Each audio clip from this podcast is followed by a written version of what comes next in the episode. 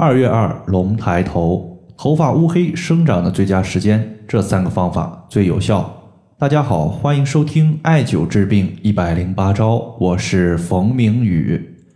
今天呢，看到一位朋友的留言，他在微信上说呀，如果我把头发剪短的话，会不会促进头发进一步的快速生长呢？其实关于这个问题，我相信很多女性应该是有经验的。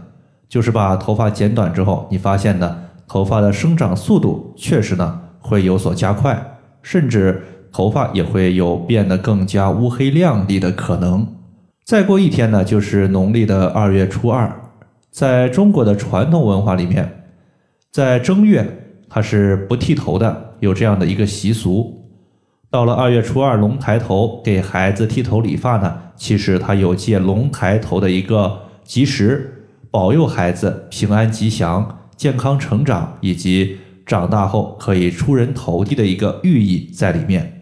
如果成年人也想在此时剪头发的话，并且想让头发变得更加的乌黑、有光泽、少分叉，甚至说减少白发脱发的情况，我建议大家可以从以下的三个方面入手进行调节。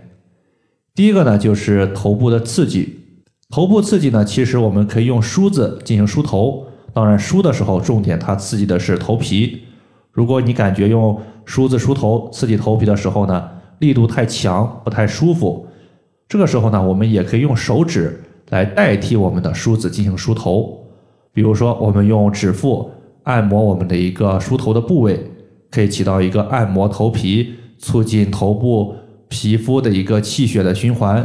从而呢，增强发根的滋养。一般的话，我建议大家在早上和晚上可以抽出三到五分钟的时间，用指腹刺激头皮，让头发呢拥有更好的一个营养供给。第二个呢，我们要说的就是“发为血之余”这句话呢，在中医之中调节一些头发的问题是经常被用到的。这句话的意思呢，它就是说。头发如果想要有效的生长，它就必须有充足的气血作为后勤保障，而血的根本在脾胃。我们经常说，脾胃乃后天之本，气血生化之源。只有脾胃的功能强健，它才能保证气血的充盈。所以呢，在这里我们需要艾灸一个可以健脾益气、补血养血的大穴位，推荐大家可以考虑用。脾经上的一个重要穴位血海穴。当我们屈膝的时候，在大腿的一个膝盖骨内侧向上两寸就是血海穴的所在。那么我们想象一下，如果从表面上来看，当我们人体的气血充盈、血液足够的时候，头发它得到了气血的滋养，貌似呢就可以有效的生长。但实际上呢，我们还忽略了一个深层次的情况。就是中医经常说，肾主藏精，精能化血。如果肾精不足，它就不能够有效的化生阴血，而阴血亏虚，进一步它就会导致头发失去气血的滋养，从而呢出现头发的枯黄、分叉、脱发、白发等各种头发的相关问题。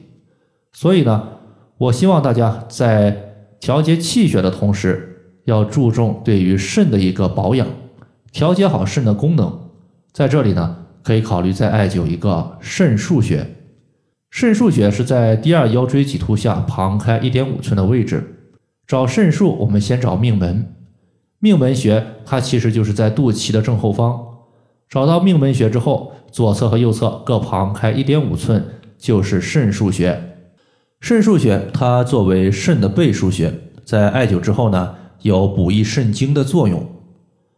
当肾精充盈，就可以化生更多的气血，从而呢滋养我们的头发。那么在这里呢，我们经常说一句话，叫做“腰为肾之府”。我们通过肾的一个功能和腰联系在一起。比如说，当我们腰背经常不舒服的时候，尤其是腰痛的时候，很多朋友呢，他可能都存在一定程度的肾亏情况。那么此时呢，我们艾灸肾腧穴，促进肾的气血流通，就可以起到一个强身护腰的目的。所以呢，对于腰背不舒服、膝关节疼痛的情况经常出现的朋友，可以呢把肾腧穴作为一个日常保健的穴位进行调节。好了，以上的话就是我们今天针对头发的一个护理情况，就简单和大家分享这么多。